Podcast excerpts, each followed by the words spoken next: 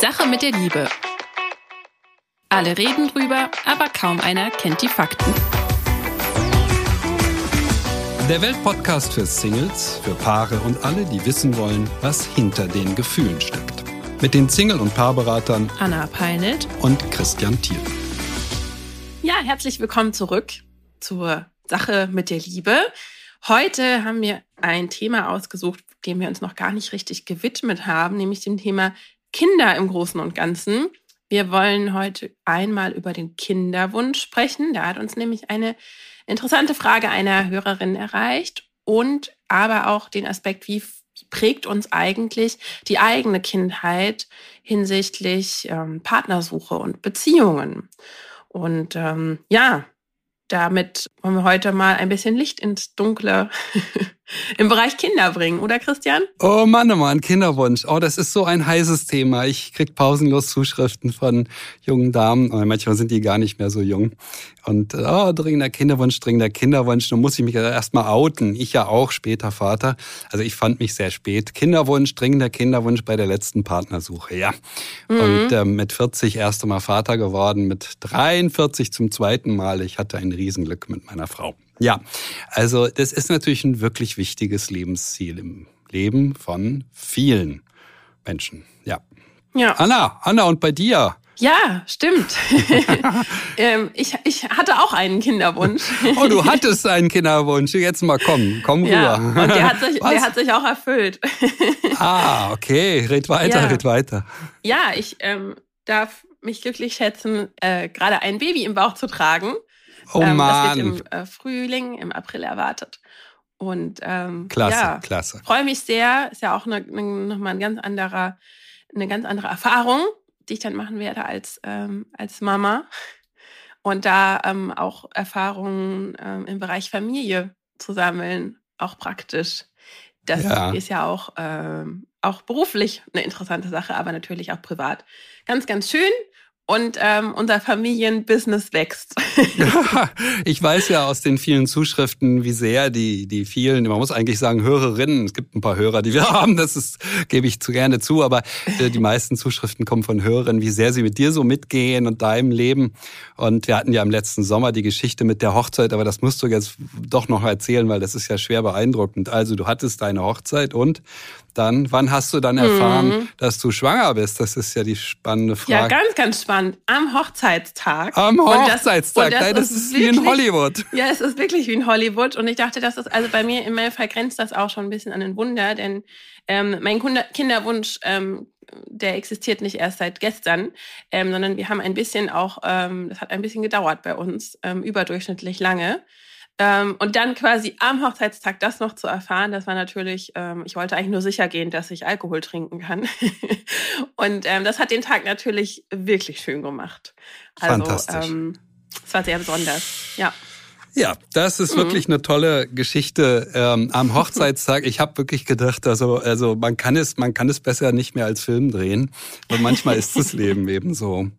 Ja, ja, der Kinderwunsch. So ist das bei dir, so ist das bei mir. Mich freut es natürlich immer sehr, ähm, wenn das klappt. Ja. Ja, ich ähm, kann da auch nur sagen, ähm, es ist auch nicht so schön, wenn man einen Kinderwunsch hat, der sich nicht erfüllt. Das weiß ich jetzt selbst auch. Aber umso, ähm, vielleicht hört hier ja auch die ein oder andere Frau zu, äh, bei der es auch ein bisschen dauert. Und da kann ich an dieser Stelle sagen, manchmal klappt es dann doch noch. ich darf vielleicht dann doch, wir sind ja auch für die Wissenschaft zuständig, die in Sicht mhm. der Wissenschaft bringen. Ähm, wer einen unerfüllten Kinderwunsch hat, wird interessanterweise im Leben genauso glücklich wie diejenigen, die ihren Kinderwunsch erfüllen. Ähm, das ist der eine spannende Fakt zu Kindern. Und der andere spannende Fakt ist, ähm, dass Kinder eine Partnerschaft definitiv nicht glücklicher machen. Mhm. Das glauben ja viele, dass das so ist, aber das kann gar nicht so sein, weil Kinder die Anzahl der Probleme, die ein Paar zu bewältigen hat, etwa um den Faktor fünf bis zehn vergrößern. Und äh, ich will jetzt nichts gegen Kinder sagen. Wir haben ja sehr geschwärmt beide. Das macht ja. richtig Mut. ja, ja, aber ich kann es bestätigen, die Zahl der Probleme vergrößert sich tatsächlich drastisch äh, dadurch, mhm. auch des Stresses. Und das wirkt sich schon auf die Partnerschaft auch aus. Und drückt manchmal die Stimmung ein wenig. Also das nur, also kein, kein Kind zu bekommen, weil es die Natur einfach schlicht nicht vorgesehen hat, dass man es kann, ist kein Weg ins Unglück. Das äh, wissen wir aus der Forschung. Menschen brauchen dafür ein bisschen Anpassungszeit, das ist bekannt, aber ähm, es ist kein Ziel, das wir zwingend erreichen müssen, um ein glückliches und erfülltes Leben zu führen. Das nur vorweg, wenn wir jetzt auch gleich zu unserer Hörerin kommen, die ja auch einen Kinderwunsch hat und ja. ihrer dringenden Frage, was sie nun tun soll. Schön, dass du das vorweg äh, nochmal sagst. Und ich würde jetzt aber mal anfangen mit der Frage, denn bestimmt sind jetzt einige ganz, ganz gespannt darauf zu erfahren, was unsere Hörerin denn so umtreibt. Also kurz zu mir. Ich bin weiblich, 32 Jahre alt, seit anderthalb Jahren Single und lebe in Berlin. Ihr sagt öfter, man sollte sich Zeit lassen beim Daten, insbesondere auch mit den Zärtlichkeiten. Macht auch alles Sinn für mich. Allerdings macht sich bei mir, seitdem ich 32 bin, Panik breit und der Kinderwunsch wächst. Ich möchte auf jeden Fall eine eigene Familie gründen und das nicht sofort, wenn ich einen neuen Mann kennen und lieben lerne. Es ist aber aktuell nun mal kein potenzieller Partner in Sicht. Ich weiß bzw. vermute allerdings auch, dass ich wohl eher beziehungsängstlich bin und einen Hang zur Verlustangst habe. Nach den Büchern von Stefanie Stahl. Ich hatte erst zwei Beziehungen oder wie ihr es nennt, Beziehungsversuche. Da kommen natürlich zwei Extreme zusammen. Der große Wunsch nach Nähe, Liebe und zukünftige Familienplanung und auf der anderen Seite der beziehungsängstliche Teil in mir. Mein inneres Kind sucht und findet bei Dates immer etwas, was nicht passt, optisch und charakterlich. Und wenn es nicht bei Date 1 irgendwie klickt, dann verliere ich schnell das Interesse an dem Mann. Jetzt kommt Ihre Frage. Wie kann ich das Muster ändern und meine vorhandene Angst bzw. den beziehungsängstlichen Teil in mir beruhigen? Ich sehe gar keinen Grund dafür, dass sie ihre Beziehungsängste beruhigen sollte. Eine Beziehung einzugehen und eine Familie zu gründen, das ist die höchste Hürde überhaupt im menschlichen Leben und da müssen wir sehr vorsichtig sein. Beziehungen äh, einzugehen, Familien gründen und dann, ach na ja, nehmen wir mal den, geht wirklich gar nicht. Hm, ich habe nicht den Eindruck, dass sie so wirklich so schrecklich beziehungsängstlich ist. Wenn sie beim ersten, zweiten Date ähm, die, die, das Interesse an einem Mann verliert, ja meine Güte, dann ist er eben der Falsche. Es klingt eher für mich eher so, als wenn er sich, als wenn sie sich jeden schönreden möchte und, und jeder soll der Passende sein in ihren Augen. ähm, das ist das, was ich eben in der Beratung pausenlos sehe die erzählen mir drei Sätze von einem Mann, ich sag, nein, ist ein No-Go. Wieso? Der ist doch nett. Ja, ja, sage ich, nett, aber für sie passt er nicht. Hm, das ist ein ganz, ganz häufiger Fall in der Beratung und äh, ich kann da zuraten. Das können wir mit 22 bringen weil wir mit 22 tatsächlich nur jemanden suchen, mit dem man die Freizeit toll verbringen kann und der Sex ist gut, ja, ach Mensch, toll, machen wir mal. Das ist völlig in Ordnung, aber nicht mit 32 und dringender Kinderwunsch. Das heißt, wir müssen die Ansprüche dramatisch nach oben schieben, ja, und müssen viel genauer hinschauen, in meinen Augen. Wie siehst du das, Anna? Mhm. Also ich würde erstmal auf den Kinderwunsch eingehen, bevor ich da ähm, Stellung zu beziehe. Also was ich gut finde, denn du hast es ja auch schon erwähnt, du bekommst einige Anfragen in der Beratung ähm, von Frauen, die auch ähm, teilweise jenseits der 40 sind, das ist bei mir genauso, die dann sagen, jetzt, ich will jetzt noch ein Kind und ähm, natürlich, das ist nicht unmöglich, aber es ist halt natürlich deutlich schwerer, als ähm, wenn man mit 32 schon zu diesem Schluss kommt und, und, ähm, und auch Hilfe anfordert. Also was ich gut finde, ist, dass unsere Hörerin sich jetzt früh genug noch mit diesem Wunsch auseinandersetzt. Das schon mal äh, auch zu ihrer Beruhigung. Und wichtig ist einfach, dass jeder Mensch sich, also das ist meine Position, klar wird, dass er sich Gedanken zu den eigenen Lebenszielen macht. Also man muss ja noch mit, mit 20 noch keinen aktiven Kinderwunsch haben, aber man sollte sich schon so wie unsere Hörerin jetzt auch rechtzeitig Gedanken machen, ob Kinder tendenziell zur Lebensplanung gehören oder nicht. Denn wir machen uns ja auch rechtzeitig Gedanken darüber, wie und wo wir arbeiten wollen. Und alles andere ist in meinen Augen, ich glaube, Christian, du siehst das ein bisschen anders. Wenn wir äh, gleich mal auf deine Kinderplanung zu sprechen kommen, vielleicht möchtest du das ja erzählen. Ähm, aber ist in meinen Augen, äh, grenzt das so ein bisschen an Verantwortungsabgabe und diese Klarheit schuldet man sich einfach selbst. Also es kann natürlich auch sein, dass es den Personen wirklich egal ist, ob äh, Kinder oder nicht. Aber man muss, finde ich, für diesen Fall wirklich auch mit beiden Eventualitäten leben können. Und ähm, wir haben gestern in der Vorbereitung überlegt, ja, warum schieben Menschen dieses Thema Kinderwunsch denn eigentlich so vor sich her? Denn bis 30 ist das Thema ja schon fast peinlich ähm, als Frau, ähm, das bekomme ich immer wieder mit, diesen Wunsch überhaupt zu äußern. Einige Frauen haben ja schon auch vor 30 einen Kinderwunsch ähm, und trauen das sich ähm, nicht einzubringen, auch nicht vor Freunden. Und jenseits der 30 ist das so ein bisschen auch ein Tabuthema beim Daten, denken zumindest ganz viele Frauen.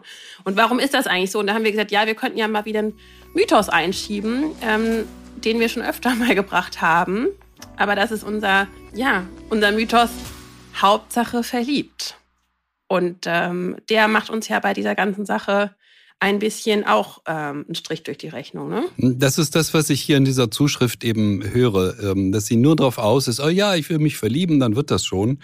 Ähm, oder man könnte es anders auch ausdrücken, wir glauben in unserer Kultur, dass man nichts tun muss, um in der Liebe ähm, Erfolg zu haben. Erfolg im Sinne von glücklich, stabil und in diesem Fall auch eine Familie zu haben.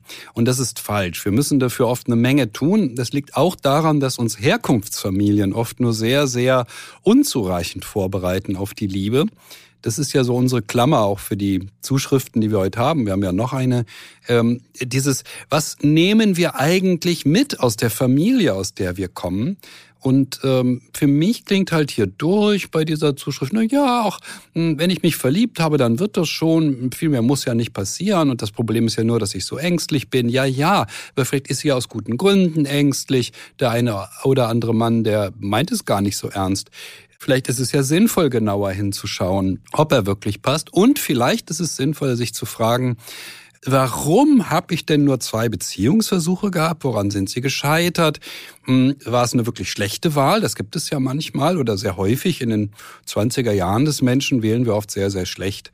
Äh, einfach um jemanden zu haben und das ist auch völlig in Ordnung. Ähm, wir dürfen so wählen, ja. Aber wenn wir ähm, über die 30 sind, hört das alles auf bei den meisten Menschen, so wie du es ja auch gerade gesagt hast, dann kommt das mit dem Kinderwunsch wirklich massiv. Warum ist es äh, jenseits der 30 so ein Thema heute? Das hat ja ausschließlich zu tun mit den langen Bildungsgängen von Menschen heute. Mhm. Wenn wir reden mit Menschen, die ganz andere Bildungsgänge haben, er ist, was weiß ich, äh, äh, Fliesenleger und sie ist Verkäuferin, dann werden wir feststellen, oh na ja, mit 27, 28 reden die schon lange über ja. Kinder und kriegen auch welche. Das ist ja ein bekanntes Phänomen, aber äh, manche Bildungsgänge, wenn ich mir jetzt manche Ärzte ansehe und, und Facharztausbildung und, und, und, sind eigentlich erst mit 35 da, wo sie halbwegs hinwollen. Und mhm. ähm, Männer neigen extrem dazu, Familien erst zu gründen und sich festzubinden, wenn äh, sie beruflich gesettelt sind. Jüngere Frauen heute tun das auch in einem unglaublich hohen Ausmaß. Absolut, ähm, anders wird es auch schwierig, ja. Ja, es ist ja auch wirklich schwierig, objektiv schwierig. Ja. Das heißt, dieses Hinausschieben des Kinderwunsches hat zum Teil auch mit der Kultur zu tun, mit den langen Bildungswegen. Für die kann ja niemand was. Ähm, das hat die Natur nicht vorgesehen, dass irgendjemand erst mit 30, 35 gesettelt ist. Das ist ja eine alberne Vorstellung für Jäger und Sammler, ähm, dass es so lange braucht. Da ist ein 18, 19, 20-jähriger junger Mann kräftig und erfahren genug, um seinen Anteil zu leisten daran, dass seine Gruppe genügend zu essen hat. So ist es nun mal. Und die Frauen genauso mit ihrem Sammeln. Also, dieses Hinausschieben ist sehr kulturell. So, jetzt kommen wir an zweiter Punkt. Du hast es ja angedeutet, weil es könnte durchaus sein, dass ich für den späten Kinderwunsch mehr Verständnis habe als du, weil ich selber eben, ich habe lang gebraucht. Ja, das hat was mit Reifung zu tun. Das sagen auch äh, viele Klientinnen. Die sind einfach nicht reif genug gewesen, als sie, ähm, so wie unsere Hörerin hier, 32 waren sondern sie sind es eben erst leider erst später und dann ist es sehr schwierig, den Kinderwunsch noch zu realisieren. Ja, ich hatte Glück, kann ich nur mhm. sagen, aber meine Reifung hat ein bisschen gebraucht. Es äh, war sicherlich erst jenseits der 35 so weit, dass ich dachte, ja, nee, jetzt ja. Und dann, ja, ist es eben erst so spät erfolgt. Werbung Wer war der echte Klaus Störtebecker? Was steht eigentlich wirklich im Knigge? Und was hat es mit dem Hollywood-Zeichen ursprünglich auf sich gehabt? Ich bin Wim Orts und ich nehme euch in meinem Podcast Aha History 10 Minuten Geschichte mit auf Zeitreise. Jeden Montag und Donnerstag beantworte ich Fragen zur Vergangenheit und dabei geht es auch um Themen, die so ganz sicher nicht im Geschichtsunterricht vorkommen. Aha History 10 Minuten Geschichte hört ihr immer montags und donnerstags ab 5 Uhr auf welt.de und natürlich überall da, wo es Podcasts gibt. Werbung Ende. Ja, und dann ist ja nämlich die Frage auch noch, ähm, soll, darf man das Thema beim ersten Date ansprechen? Und wir sagen ja, das sollte man eigentlich auch. Ja, also viele äh, Frauen haben Angst, dieses Thema anzusprechen. Ich habe aber im Coaching auch einige Männer, die gerne Kinder wollen und ähm, sich auch nicht richtig trauen, das Thema auf den Tisch zu bringen. Also das scheint so ein richtig ähm, heikles Ding zu sein, was ja ein Stück weit auch, da können wir auch noch drüber sprechen, ja, man sollte natürlich nicht ähm, nur jemanden suchen, mit dem man sich seinen Kinderwunsch erfüllt. Aber ähm, das anzusprechen ist ja schon wichtig. Wobei, da habe ich gestern auch rausgehört, bei euch war das nicht so, ne? Nicht so ganz, ganz klar. Also man muss das nicht zwingend ansprechen, aber in der Regel ist es heute so, dass man alleine schon, wenn man im Internet sucht, deutlich angibt, ich habe einen Kinderwunsch, ja oder nein. Hm, Im Alltag ist es anders. Also da ist ein netter, was weiß ich, äh, nette Arbeitskollegin, der gehe ich öfter mal essen und dann weiß ich ja nicht so genau, wie sie über bestimmte Fragen denkt. Und da ist die Regel, du hast gerade gesagt, beim ersten Date ansprechen, da wäre ich vorsichtig. Aber beim Hab dritten... ich das gesagt? Oh je. Ja, genau, ja. also in, in den dritten. ersten Dates, ja. Ja, Mhm. beim dritten Date. Warum beim dritten? Weil die meisten Menschen sich erst jenseits des dritten Dates verlieben. Und das möchte ich verhindern. Ich möchte verhindern, dass sie die wirklich wichtigen Fragen äh, erst nach dem Verlieben ansprechen, weil dann wird es schwierig. Ja, aber Alles, dem was- stimme ich voll zu. Mhm. Mhm. Alles, was wirklich, wirklich wichtig ist, und das können auch ganz andere Dinge sein als ein Kinderwunsch, muss rund ums dritte Date auf den Tisch. Und diese Ängstlichkeit, also ich habe sogar Frauen, die fragen, die fragen Männer nicht mal, ob sie Single sind, wenn sie sie so einfach da draußen kennengelernt haben, ja. Ich sag, was, sie gehen mit ihm ins Bett, aber sie trauen sich nicht mal, ihn zu fragen, ob er Single ist. Nein, das ist mir zu intim, hat sie dann gesagt. Oh Mann, ich werde das nie vergessen. Nein, natürlich alles, was wirklich wichtig ist, auch die Frage, ob das zu haben ist, das gehört natürlich auf den Tisch. Bitte. Auch ein Kinderwunsch, Familienplanung. Wo will ich leben? Wie will ich leben? Will ich mal äh, ein Jahr ähm, um die Welt segeln mit einem Segelboot? Oder, oder, oder. Es gibt ja wirklich, Menschen haben ganz, ganz wichtige, tiefsitzende Wünsche ans Leben und die alle müssen wir besprechen und auf den Tisch legen. Ja, bis zum dritten Date. Genau. Ja, denn man muss sich ja auch bewusst sein, dass das Gute äh, bei den ersten Dates, das anzusprechen, ist ja, wir sind uns emotional dann noch gar nicht so nah. Also es gehen ja kaum Kosten damit einher. Wenn dann auf die Frage, willst du Kinder, ein klares Nein kommt ähm, und ich den Wunsch aber schon habe, dann ähm, kann ich damit noch besser umgehen, als wenn wir eben schon verliebt sind und ich schon das Leben projiziert habe. Und ähm, das ist für mich auch als Frau ganz, ganz wichtig, das anderen Frauen immer wieder mitzugeben. Also traut euch da eure Bedürfnisse, euch darüber klar zu sein und die auch zu kommunizieren und da eben nicht mit Projektionen zu arbeiten, von wegen, ja, er hat ja einen Hund, also will er bestimmt auch Kinder oder wenn ich die Frage jetzt stelle, dann bin ich zu aufdringlich. Ähm, es ist ja euer Leben. Und wenn das klar zu eurer Familien, also zu eurer Zukunftsplanung dazugehört, eine Familie zu haben, dann ist das so. Und es kann natürlich immer was dazwischen kommen. Aber äh, man sollte die Weichen doch schon auch dafür stellen. Und dann gibt es natürlich ähm, noch die Möglichkeit, dass das Gegenüber sagt, er ist sich unsicher. Das kommt auf die richtige an. Dies, das gibt's ja auch oft, ja. Und das ist aber auch ähm, legitim, denn ähm, dieser Wunsch nach Wachstum, ähm, der, der ist, kommt ja bei manchen Menschen auch wirklich erst, und das nehme ich mal an, dass das so bei, äh, ja, ähm, auch bei dir vielleicht der Fall war, Christian, wenn, wenn alle anderen wichtigen Bedürfnisse erfüllt sind, wenn man einfach sieht, okay, ich habe jetzt hier auch eine Frau an meiner Seite, mit der ich mich wohlfühle und mir das vorstellen kann. Und aber hier muss man sich als Frau oder als Mann mit einem ganz klaren Kinderwunsch trotzdem dann fragen, bin ich grundsätzlich auch offen dafür oder steht mein Bedürfnis eben fest? Und das ist ganz, ganz wichtig, mir immer wieder auch klar, dass wir, die, dass wir diesen Punkt klar machen. Ich würde auf die emotionalen Kosten gerne nochmal eingehen und das noch weiter zuspitzen. Du hast gesagt, na ja, solange man nicht verliebt ist, ähm, ist es ja, die sind geringer bei einem Rückzug, das ist richtig. Und äh, umgekehrt gesprochen, wenn wir um, andersrum vorgehen, also erst verlieben und dann sprechen wir wichtige Dinge an, müssen wir auch nochmal gucken, was die Kosten dann sind. Ja? Ähm, denn die Kosten bestehen dann in der Regel darin, dass wir mindestens neun Monate verlieren. Ja, mhm. das heißt, es kommt zu einem haltlosen Beziehungsversuch, der der dauert neun Monate, aber na ja, danach braucht die Frau wieder neun Monate, um äh, durchzuatmen und sich auf jemand Neuen einlassen zu können, und dann sind wir schon bei anderthalb Jahren. Das heißt, die Kosten, einen Kinderwunsch nicht auf den Tisch zu legen beim dritten Date, können äh, sein, dass anderthalb Jahre vergehen und äh, eine Frau anderthalb Jahre näher an dem Punkt ist, an dem sie ohnehin kein Kind mehr kriegen kann. Also die Kosten sind wirklich unglaublich hoch in meinen Augen. Dafür ist nicht anzusprechen, ja. weil Menschen nun mal so sind, wie sie sind. Wenn wir uns verliebt haben, uns zurückzuziehen, nur weil er sagt, naja, bei Kindern bin ich mir nicht so sicher oder ach nö, ich glaube, ich will nicht und dann denkt sie, ach, das wird schon noch.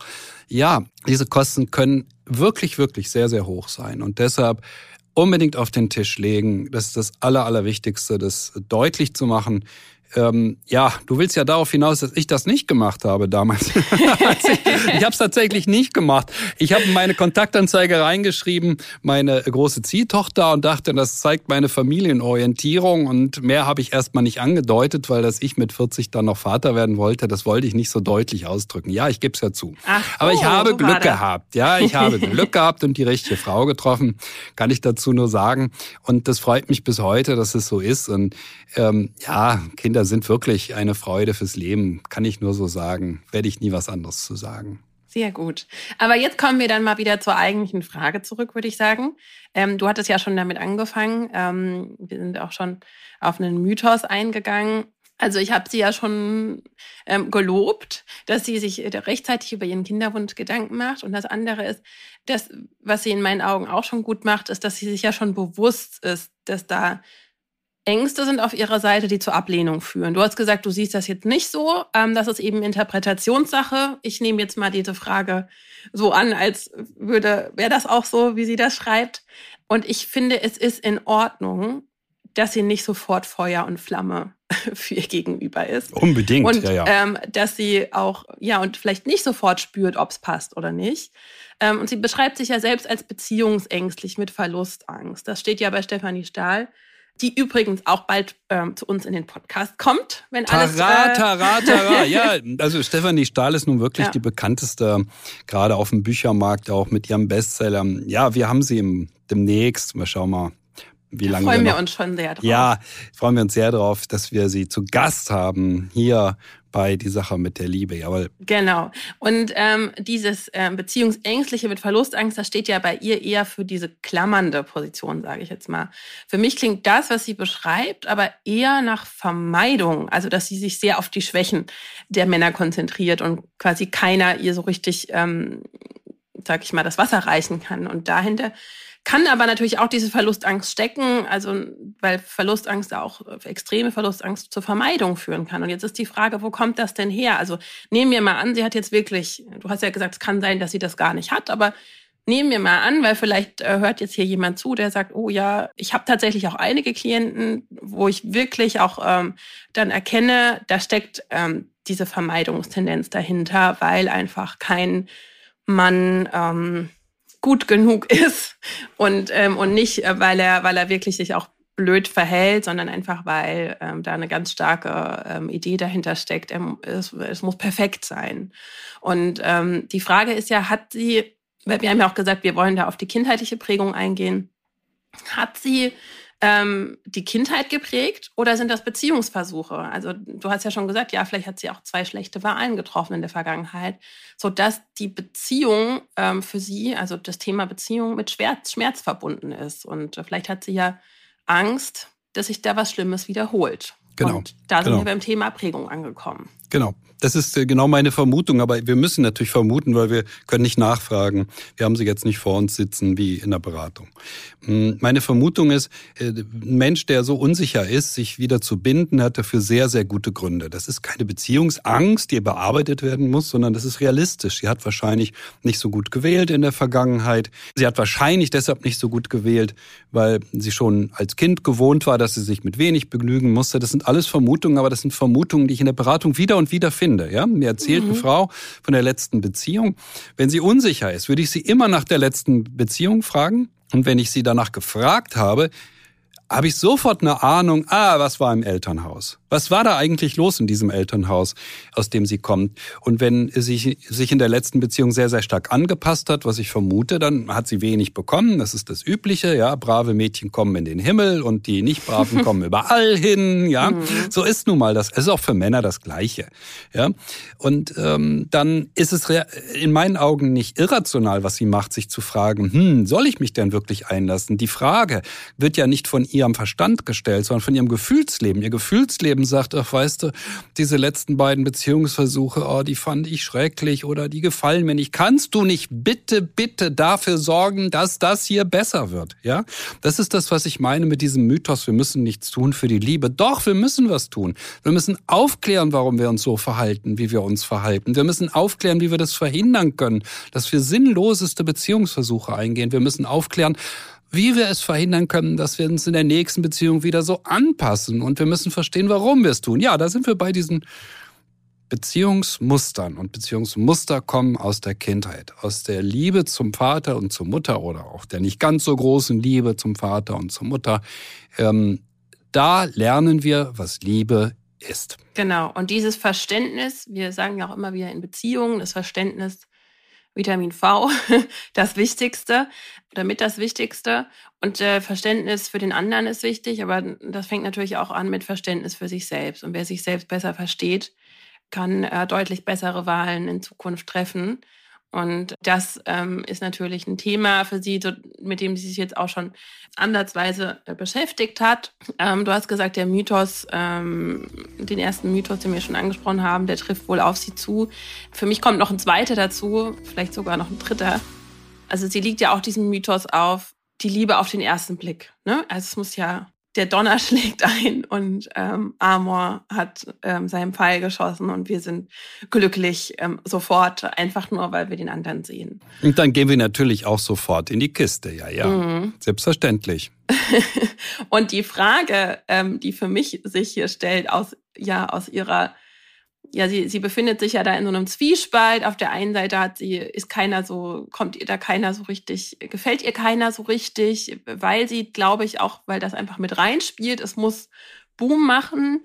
Und auf der anderen Seite will sie doch aber ihr Leben planen.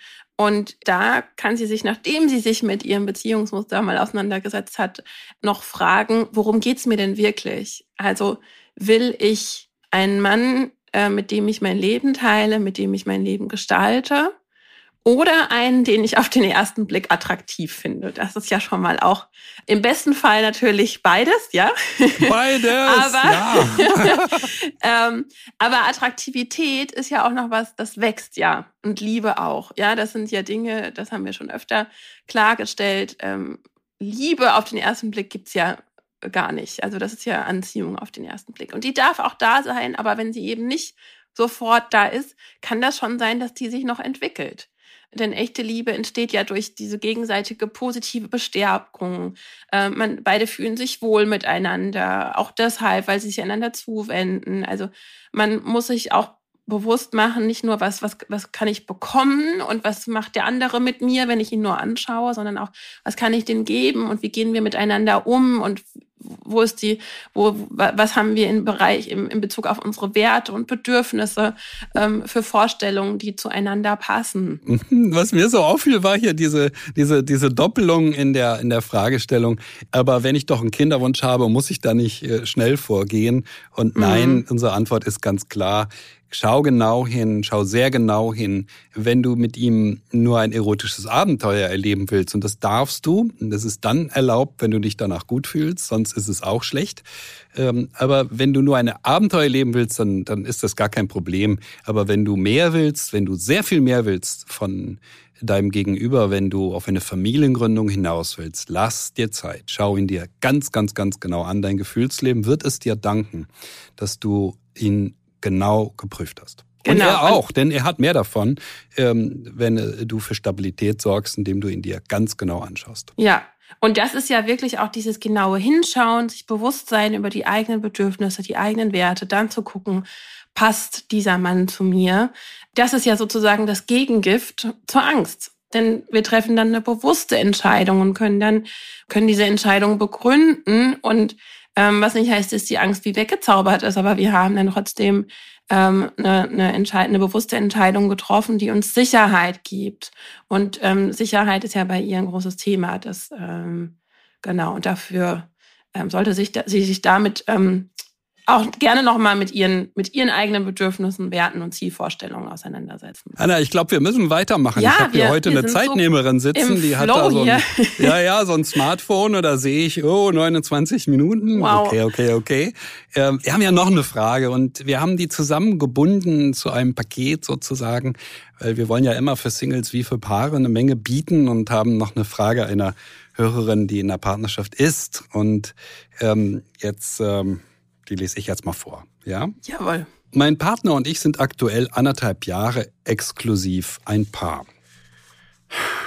Allerdings gibt es verhäuft Situationen, die mich total aus der Bahn werfen. Mein Partner hat dann und wann mal einen sehr starken Wutanfall. Überwiegend sind das Kleinigkeiten, wo jeder normale Mensch höchstens einen Seufzer rausbringen würde. Er wird so wütend, dass er Porzellan zerschmettert, seine Faust mehrfach gegen etwas hämmert, gegen Gegenstände tritt und laut und unverschämt wird. Er kann sich selber ganz gut reflektieren, vorausgesetzt, er ist nicht in Rage und weiß selber, dass das Mist ist. Er entschuldigt sich und beteuert sich Hilfe zu holen, es passiert aber nichts. Meine Frage ist, ist sowas schon ein No-Go? Kann ich ihm irgendwie helfen, außer mit unterstützenden Worten den Weg zum Therapeuten zu gehen. Wir möchten gerne nächstes Jahr zusammenziehen. Allerdings ist das ein arger Triggerpunkt für mich. Mhm. Ja, ähm, gut, dass das schon mal irgendwas in ihr auslöst und dass sie diese Frage hier ja mit uns teilt. Also, der, der Satz, über den ich ähm, natürlich neben der Offensichtlichkeit, dass das eine, sehr anstrengende ähm, Situation ist, gestolpert bin, ist dieses, er entschuldigt sich und beteuert sich Hilfe zu holen, es passiert aber nichts. Und ähm, das zeigt ja, er sieht aktuell, zumindest zeigen das seine Taten, nicht seine Worte, ähm, die Notwendigkeit nicht, sich zu ändern. Und das ähm, sollte sie sehen. Denn sie fragt uns ja jetzt, ist das jetzt ein No-Go? Was kann ich tun? Ähm, und ich würde sagen, naja, sie sieht allerdings auch noch nicht so richtig die Notwendigkeit, ähm, zumindest nicht ausreichend. Genau, genau. Ähm, denn mhm. sie sagt, es wäre ja höchste Zeit, ähm, schreibt sie später noch, das haben wir jetzt rausgekürzt, äh, will ihn aber nicht drängen. Und die Frage zeigt, ähm, die Frage, ist das ein No-Go, dass es offensichtlich für sie noch kein No-Go ist, weil No-Go definiert ja jeder für sich selbst. Also sie kann jetzt uns fragen, ist das für uns ein No-Go, aber für sie ist es offensichtlich keins, denn wenn es ein No-Go wäre, dann wäre es ja ein, dann äh, wäre irgendwas anders an der Situation, sage ich jetzt mal so ganz diplomatisch. Ja, die Frage ist wirklich, wie sie sich verhält. Sie akzeptiert das in einem Ausmaß, das ich nicht so richtig gut finde. Ähm, wenn sie äh, deutlicher wird und sagt, pass mal auf, ich bin gern mit dir zusammen, aber das muss sich ändern. Ähm, ich erwarte, dass du und dann Pünktchen, Pünktchen, Pünktchen nächste Woche dies und das tust, in zwei Wochen das und das und in drei Wochen hast du bitte einen Termin. Das kann mhm. sie tun. Das, äh, was er macht, landläufig sagt man dazu, ähm, er ist Choleriker dazu muss man Folgendes anmerken. Wenn Frauen das machen, sind es keine Cholerikerinnen, sondern dann sagen alle Freundinnen, na ja, sie lässt ihre Gefühle raus. Das ist natürlich grober Unfug. Wenn eine Frau das macht, ist es das Gleiche. Äh, fachlich nennt man das einen Affekt. Er hat starke Affekte. Und ähm, das Problem bei Affekten ist, dass jeder auf Abstand geht. Jeder geht sofort auf einen ganz großen Abstand, versucht sich zu schützen vor dieser Wut, die ja auch völlig unverständlich ist. Zunächst einmal.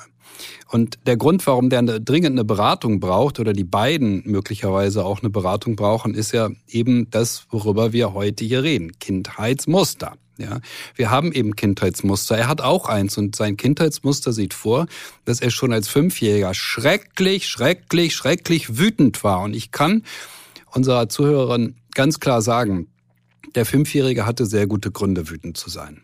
Die Situation, in der dieser Mann aufgewachsen ist als Kind, war wirklich mh, hm, an einigen Stellen wirklich schrecklich. Das ist ganz klar. Daher kommt so eine Wut und dann werden wir eben so, dass wir an einigen Stellen ausrasten. Das hat auch damit zu tun, dass wir vielleicht nicht in der Lage sind, frühzeitig zu sagen, du, ähm, da stört mich was. Ja, all diese Handlungsunfähigkeit, nenne ich das jetzt mal, kann ich absolut verstehen und ich breche nicht den Stab und sage, oh nein, so darf ein Mensch nicht sein. Doch, so darf er sein. Ähm, aber er muss die Bereitschaft haben, etwas zu ändern. Ja, da stimme ich dir voll zu. Das ist ein No-Go, wenn er diese Bereitschaft nicht, also nicht nur die Bereitschaft, sondern er muss auch wirklich was tun. Ja, wenn das nicht der Fall ist, dann ähm, ergibt es keinen Sinn. Dann kann sie mit ihm nicht zusammenbleiben. Ja.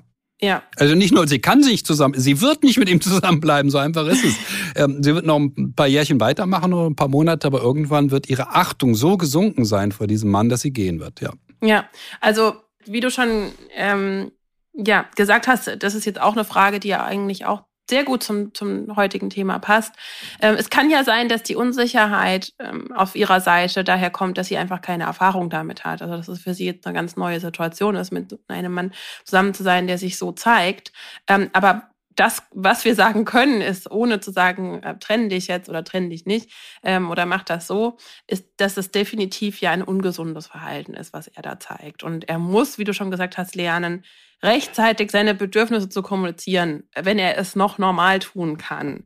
Also er, er vermeidet eben äh, wahrscheinlich so lange wütend zu sein, weil er weiß, diese Wut ist bei ihm unkontrollierbar und sehr, sehr belastet. Vielleicht war sie ja auch früher verboten oder ungesund ausgelebt.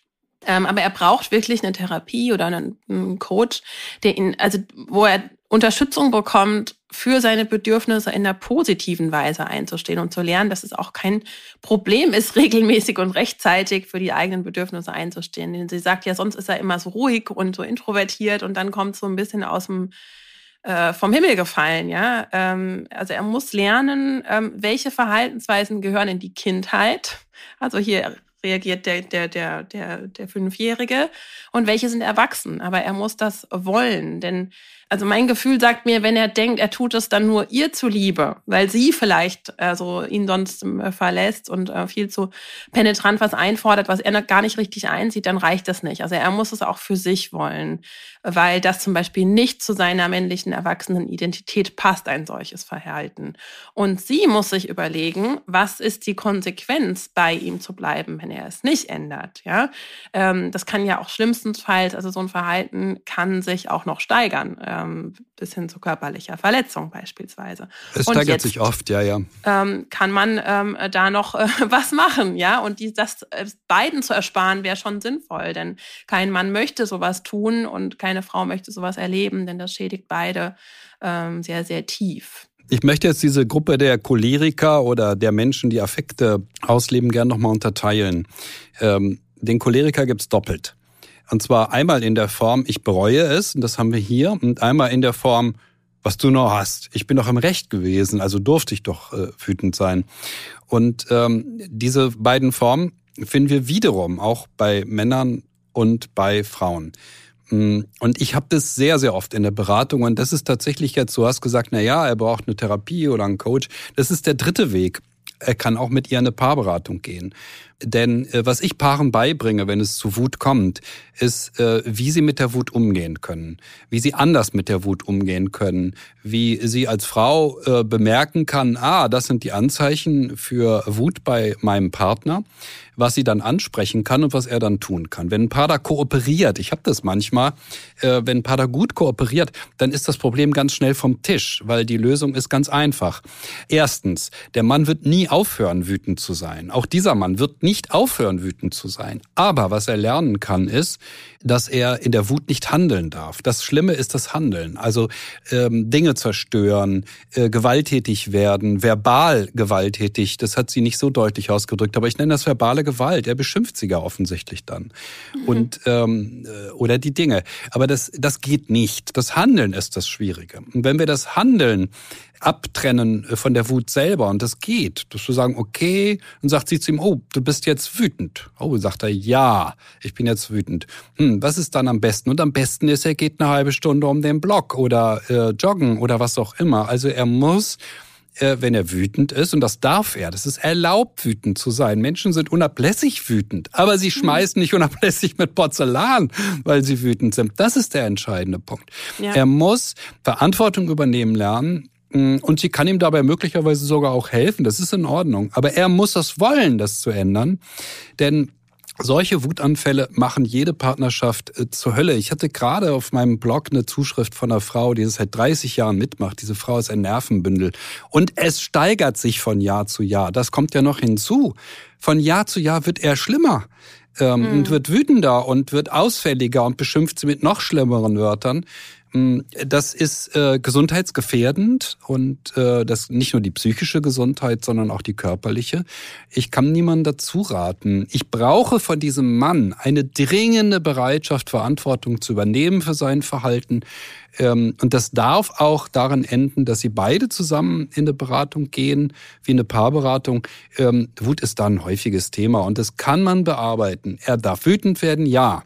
Aber dann darf er nicht handeln, sondern muss dafür sorgen. Wie beruhigt man sich denn, wenn man wütend ist? Das ist nicht so schwer. Das kann jeder Mann und jede Frau lernen. Ja, er braucht neue Fähigkeiten, äh, neue Verhaltensstrategien. In diesem Will er die denn? Will er die denn ja, überhaupt? Das ist nämlich die ganz große Frage.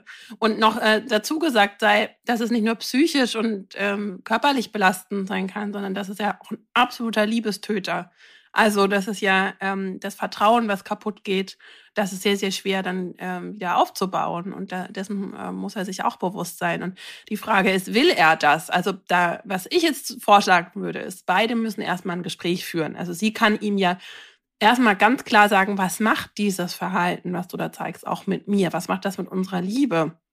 Und er muss ihr, also er muss ganz klar Stellung beziehen, ob warum, wie und wann er das Problem angehen will. Also konkret, ja, er muss da in die konkrete Verantwortung gehen. Und es ist nämlich nicht ihre Aufgabe, ihn von schwierigen Verhaltensweisen abzubringen. Also das ist so dieses, ähm, ich denke auch, dass eine Paarberatung auch durchaus ähm, da hilfreich sein kann. Die Gefahr ist allerdings vor allem bei dieser zweiten Gruppe, die du angesprochen hast, an die so, so ein bisschen auch noch nicht eben nicht ganz in der Verantwortung stehen und sagen, na ja, aber irgendwie sie provoziert mich halt auch.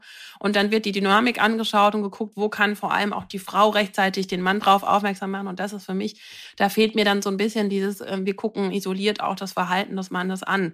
Und es ist wie gesagt, nicht ihre Aufgabe, denn wir führen ja eine Beziehung, um uns zu unterstützen, uns gegenseitig gut zu tun. Und er muss ihr eben auch sie unterstützen, ihr gut tun. Ähm, und alles andere fällt in den Bereich des Ungesunden, wenn sie jetzt da in die, in die helfende Rolle geht. Und das macht sie eben in meinen Augen schon, indem sie so ähm, mehrmals nachfragt, wie kann ich das denn ansprechen, ohne ihn unter Druck zu setzen? Wie kann ich ähm, ihm helfen? Und das ist ja auch sehr edel, von ihr, aber eben auch, da liegt die Gefahr, dass er sich das abnehmen lässt, das Thema. Und ähm, du hast ja gesagt, ja, ähm, das wird sie eh nicht lange aushalten, wenn sich nichts ändert. Ähm, die Frau, die du gerade angesprochen hast, die macht das aber schon 30 Jahre wohl so. Und das gibt's ja auch nicht selten. Also man kann sich auch ganz bewusst für eine ungesunde Beziehung entscheiden, aber man muss auch wissen, das hat halt Konsequenzen. Also man kann sich dann entweder arrangieren, ja, sie kann ihn verlassen oder sie muss sich am Ende Hilfe holen, um mit der Situation besser umzugehen. Aber das ist ja auch keine Beziehung, die wir jetzt, ähm, für die wir einstehen und wo wir sagen, da helfen wir den Leuten liebend gerne, so einen Partner zu finden, äh, Hauptsache jemanden haben, sondern wir wollen ja, dass die Menschen wirklich das Potenzial ähm, aus ihren aus ihren Partnerschaften auch rausholen. Und ähm, ein, dritter Punkt, den ich noch sehe, den ich ein Tipp, den ich ihr mitgeben würde, ist auch, mach dir klar, wieder, was hast du, welche, was sind deine Bedürfnisse und deine Werte und was vertrittst du? Und ob diese Beziehung dir wirklich gut tut und was eine gute Beziehung für dich bedeutet, ähm, dann wirst du dir deines Wertes und auch deiner No-Gos bewusst und dann kannst du da auch besser für einstehen und dieses bestimmte Verhalten oder ein bestimmtes Verhalten ähm, deinem Mann, deinem Freund gegenüber einfordern. Also das hat nochmal eine ganz andere Kraft, wenn ich sage, hey, das hat jetzt echt hier meine Grenzen verletzt und das geht so nicht und da da muss es eine Änderung geben, als eben sich zu fragen, hm, ist das jetzt gut, was er da macht oder nicht? Und ähm, das, da braucht sie auch für sich eine entsprechende Klarheit. Ja. Hm, es ist eine gewisse Gefahr, dass gerade Frauen ähm, zu sehr ähm, das Verhalten von ihren Partnern entschuldigen. Das sehe ich wie du. Ähm, das heißt, wenn wir zurückschauen und sagen, na ja, er hatte halt Kindheitsmuster und deshalb verhält er sich so und so, dann mache ich das nie, um das damit zu entschuldigen und zu sagen, ja, ja, dann muss sie das akzeptieren. Nein, unter gar keinen Umständen. Ich erwarte von ihm vor allen Dingen, dass er versteht, dass das seine Muster sind, dass es seine Kindheit ist, dass er sich auseinandersetzt mit den Gefühlen, die schon den Fünfjährigen möglicherweise beherrscht haben und die ihn schrecklich, schrecklich wütend gemacht haben. Und die meisten die zu solchen Wutanfällen, zu solchen Affekten neigen, äh, sind in der Kindheit in ihrem Drang, etwas zu wollen und etwas zu fordern, extrem beschränkt worden. Das sieht man bei Frauen ganz, ganz sehr. Frauen, die dazu neigen, sehr wütend zu werden in Partnerschaften, ähm, haben meistens sehr wenig Raum gehabt für ihr, für ihre eigenen Wünsche, für ihre eigenen Bedürfnisse in der Kindheit. Und das hat sich schon als Kind sehr wütend gemacht. Diese Wut bleibt in uns drin. So ist unser Gehirn nun mal strukturiert und dann kommt sie später raus und kommt in Partnerschaften raus. Ja, wir müssen Verantwortung übernehmen, indem wir verstehen, das sind Muster aus der Kindheit und in dem Fall ganz klar die erste Adresse ist eher, er muss das verstehen. Sie auch, sie ist die Partnerin. Wenn sie es bleiben will, muss sie es auch verstehen, aber nicht damit entschuldigen, dass er nun mal so ist und ja, da kann er nichts machen. Nein, in diese Richtung niemals. Weil das immer in den Abgrund äh, des Unglücks führt oder in den Abgrund der äh, Trennung, äh, eins von beiden oder beides nacheinander. Ähm, das ist nicht sinnvoll. Hm. In jedem Fall unbedingt was tun und sich auseinandersetzen damit, warum ist es so und wie können wir das handeln. Wenn er das nicht will, wenn er nicht bereit ist, was zu tun, dann äh, werden sie ohnehin auseinandergehen. Das muss man ihr gar nicht raten und sagen, verlass den Kerl. Nein, ähm, er muss was ändern. Wenn er das tut, gut, dann hat es möglicherweise eine gute Chance. Jawohl, sehr gut. Das heißt, wir haben ein heikles Thema äh, doch ein bisschen Licht am Ende des Tunnels gesetzt. Kindheitsmuster sind sehr mächtig, das muss man ja. ganz klar sagen. Das müssen wir alle verstehen und deshalb freuen wir uns ja auch so sehr, dass wir das nochmal mit der Stefanie Stahl besprechen können.